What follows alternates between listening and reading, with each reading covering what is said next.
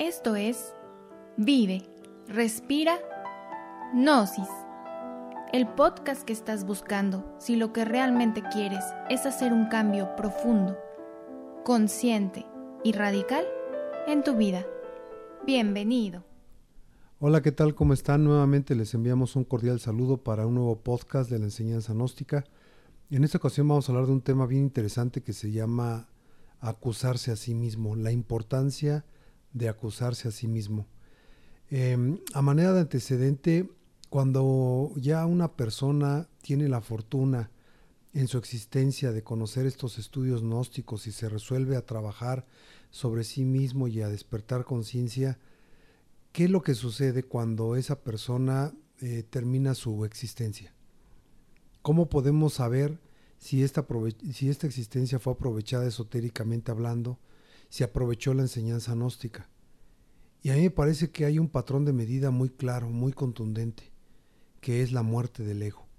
Si nosotros en esta existencia conocimos estos estudios y lo único que hicimos fue llenarnos de intelectualismo esotérico, intelectualismo gnóstico, leímos todas las obras del maestro y las podemos, podemos incluso recitar frases del maestro hasta capítulos enteros y conocer la hoja, la página eh, en donde el maestro hizo tal o cual comentario, pues me parece que no estamos eh, aprovechando bien la, la enseñanza a cabalidad. La enseñanza se tiene que cristalizar en frutos, en hechos. Y esos hechos no hay otro más que la muerte del ego. Si uno se va de esta existencia con el mismo porcentaje de orgullo, de envidia, de ira, de lujuria, pues entonces qué caso tuvo haber conocido la enseñanza gnóstica. Entonces, es vital que nosotros siempre nos estemos autoobservando de instante en instante, de momento en momento, no nada más estar en recuerdo de sí, ir más allá, autoobservarse constantemente para ver qué ego sale en tal o cual situación, qué centro es el que, no, el que fue afectado o impactado por esa impresión no, no transformada, por esa impresión que le llegó al ego, a la personalidad y que nos vino a desajustar y a robar energía en un momento dado.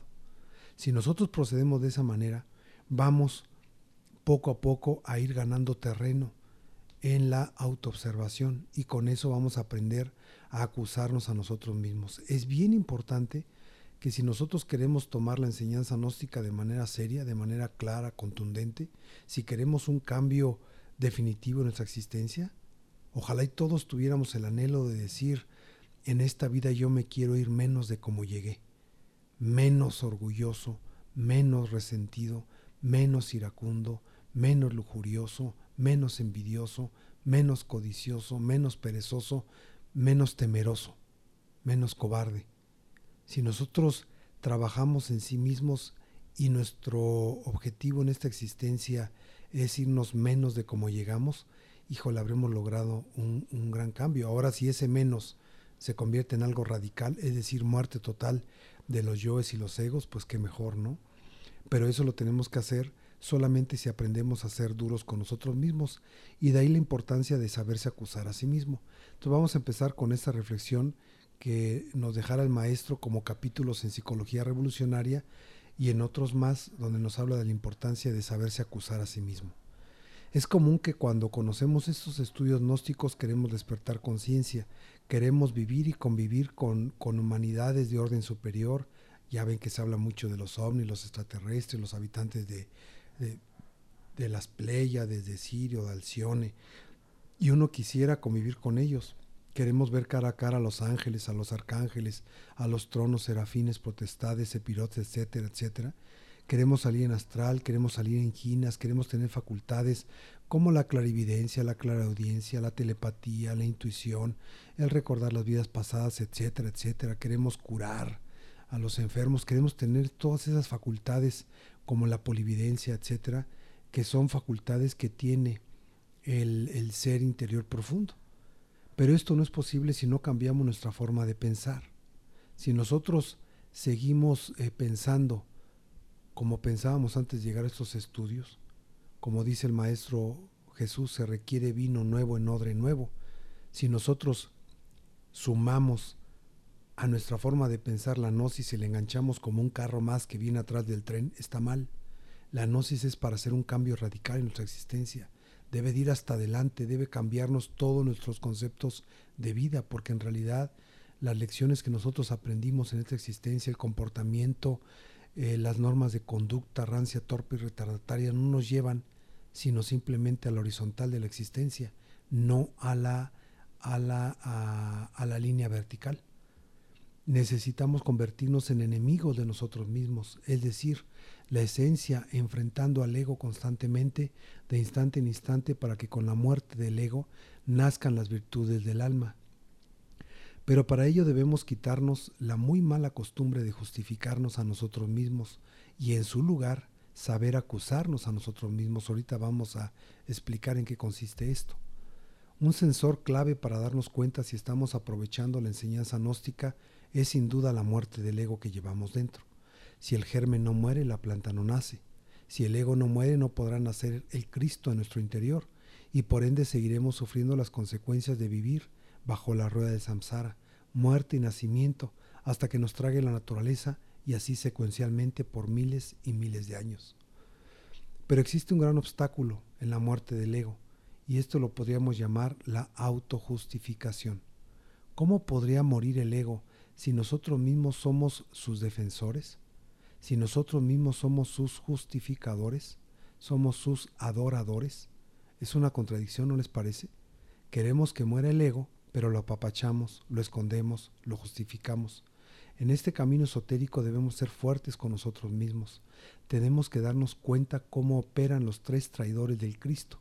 Aquí es donde aparecen los tres traidores del Cristo, en especial uno, Sabemos que los tres traidores, uno es Judas, el demonio del deseo, Pilatos, el demonio de la mente, y Caifás, el demonio de la, de la mala voluntad. Pero en este tema en particular, el que actúa de manera muy clara y contundente sobre nosotros mismos es el Pilatos interior. Es el que siempre se justifica, es el que siempre se lava las manos, ¿Qué sucedió con ese Pilatos histórico? Mandó traer una bandeja de agua, se lavó sus manos y dijo, yo no tengo culpa sobre lo que le vayan a hacer al Cristo, porque él sabía el Cristo histórico era inocente, que no merecía la crucifixión, y se lavó las manos para no enfrentar a los judíos que pedían la crucifixión.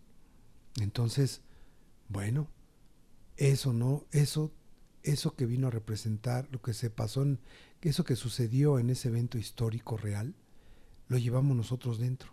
Nosotros tenemos a ese Pilatos que siempre se justifica, que siempre se excusa ante cualquier situación. Y pongo algunos ejemplos generales. Si yo soy infiel con la esposa, si le puse los cuernos como se dice por ahí, pues me justifico.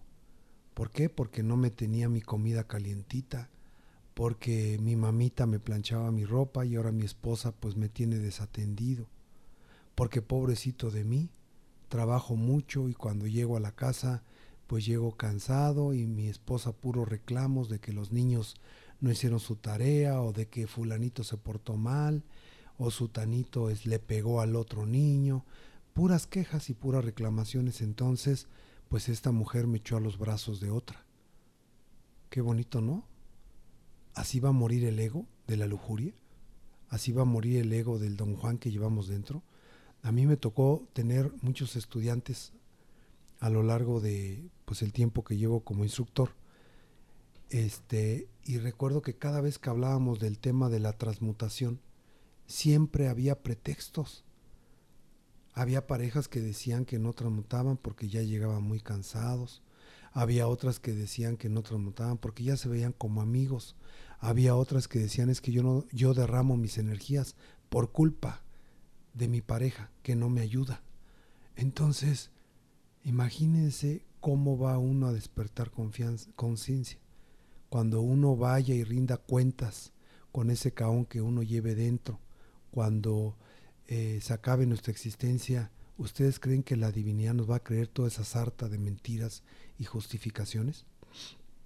A mí me pasó, porque a mí me gusta hablar de casos claros, ni modo.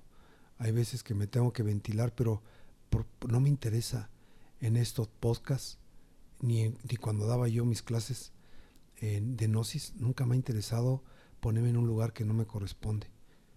Soy un pecador y, y así, lo, así lo soy y lucho por despertar conciencia, pero con honestidad, no disfrazando o escondiendo el ego.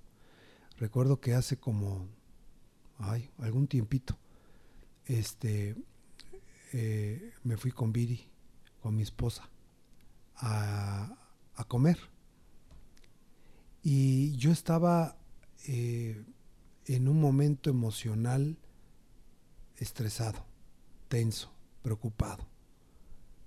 Y mole, que me tomo una copa, y al rato dos, y al rato tres y al rato ya andaba feliz. Y entonces no se me olvida, ¿eh? le hablé a dos amigos, los invité al convite y empecé a decir muchas tarugadas. Llegué yo a mi casa, me dormí, la verdad se me pasaron las copas.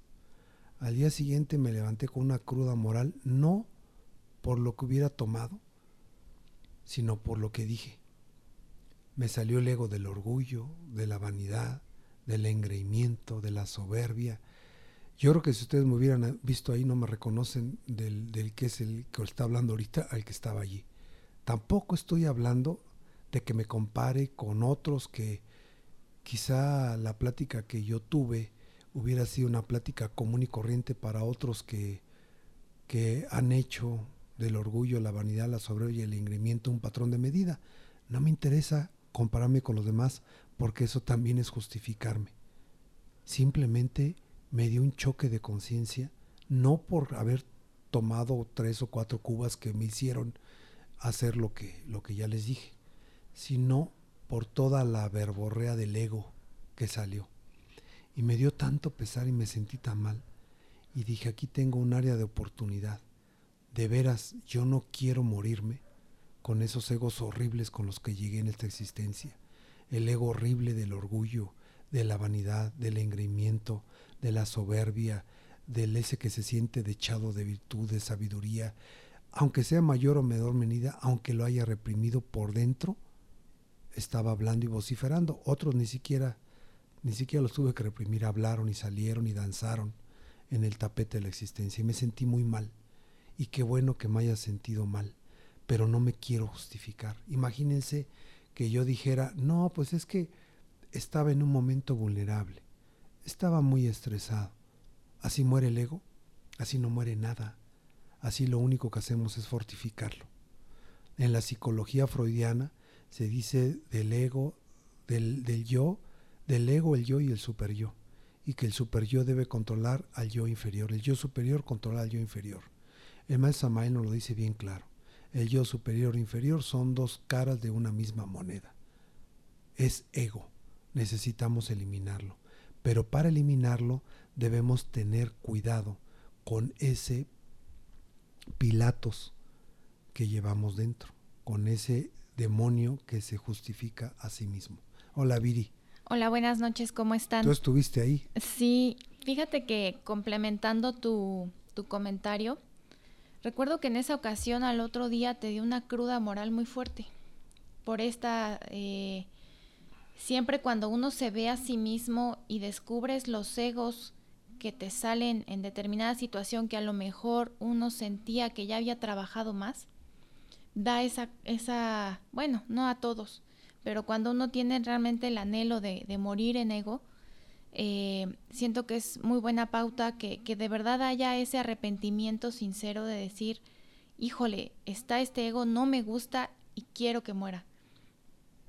Y a lo mejor para mis ojos, yo recuerdo que yo no vi la falta al grado que de lo mal que tú te sentías.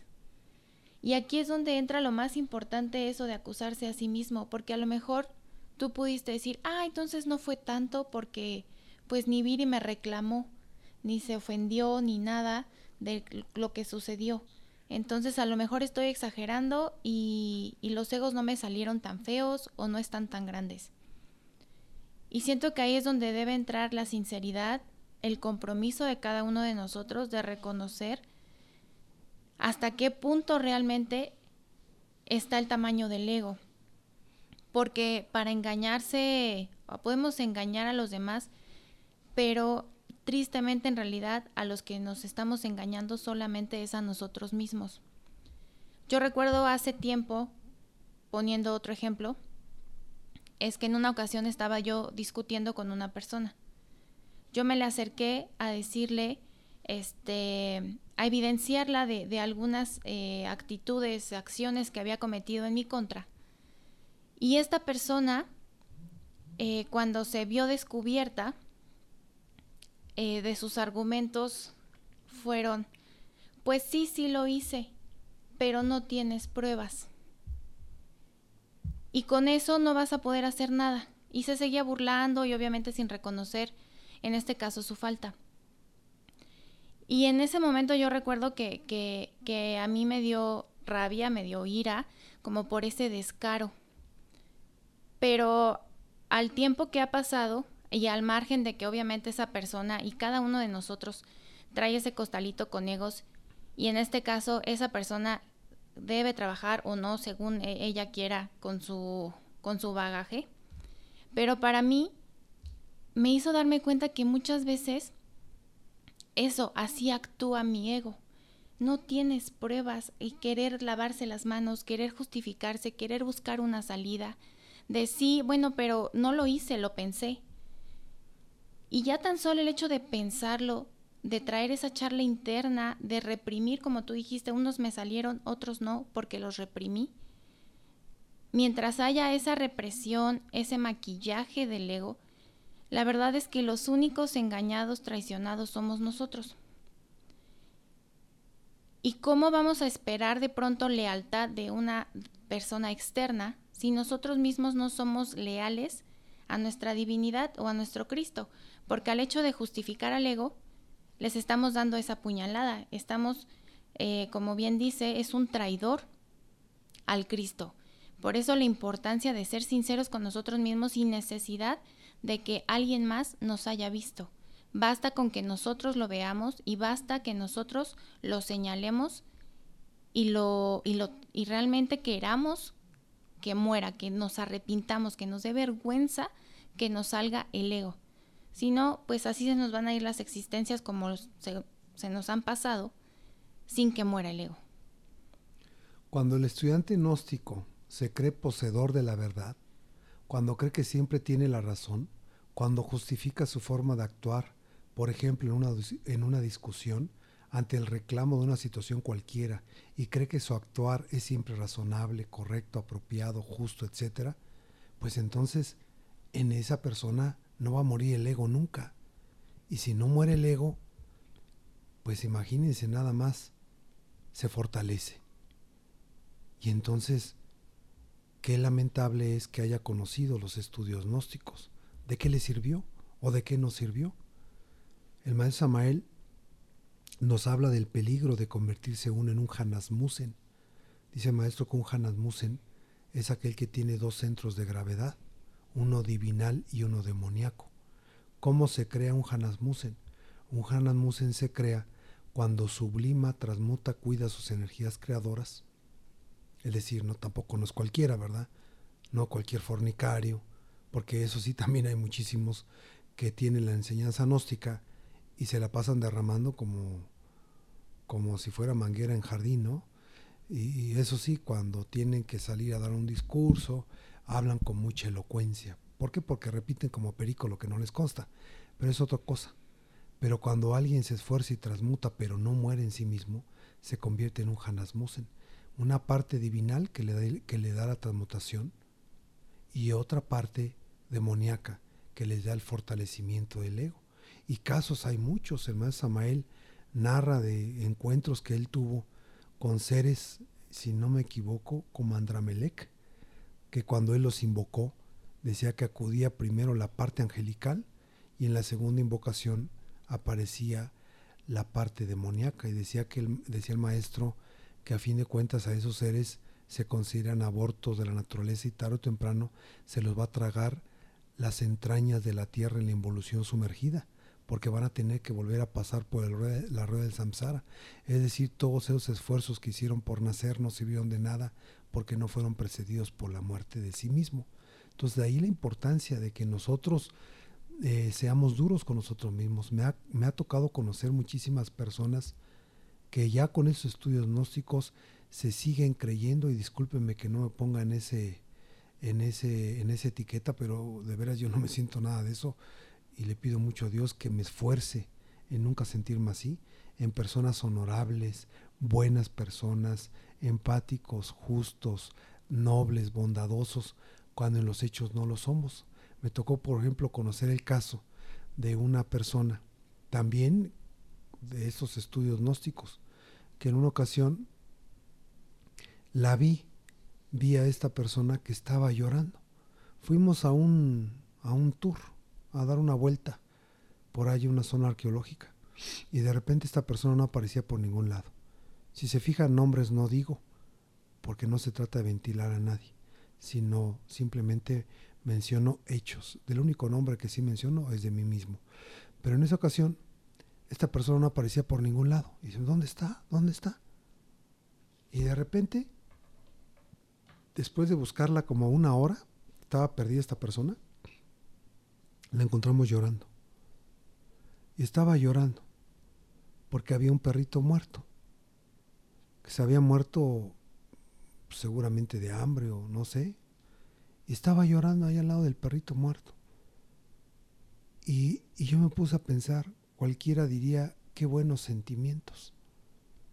Y yo creo que esa persona pues sentía que tenía buen corazón, incluso al punto de que pues, estaba llorando. Pero esa misma persona le vi cometer eh, actos de sumo egoísmo. Bueno, de total egoísmo, donde era primero yo, segundo yo, tercero yo, y nada más pienso en mí, y después en mí, y me valen los demás. Pasaba por encima de los demás. Entonces, cuando nosotros nos creemos a sí mismos buenas personas, híjole, está, está difícil, ¿no? Hay otra persona que también se cree muy buena persona porque tiene el detalle de decir, ¿cómo estás? Ah, qué bueno, qué bueno que te va bien, ¿no? Estoy preocupado por ti. Ah, qué bueno. Y a la vuelta de la esquina, dame, dame, dame y dame, ¿no? Y nos creemos buenas personas.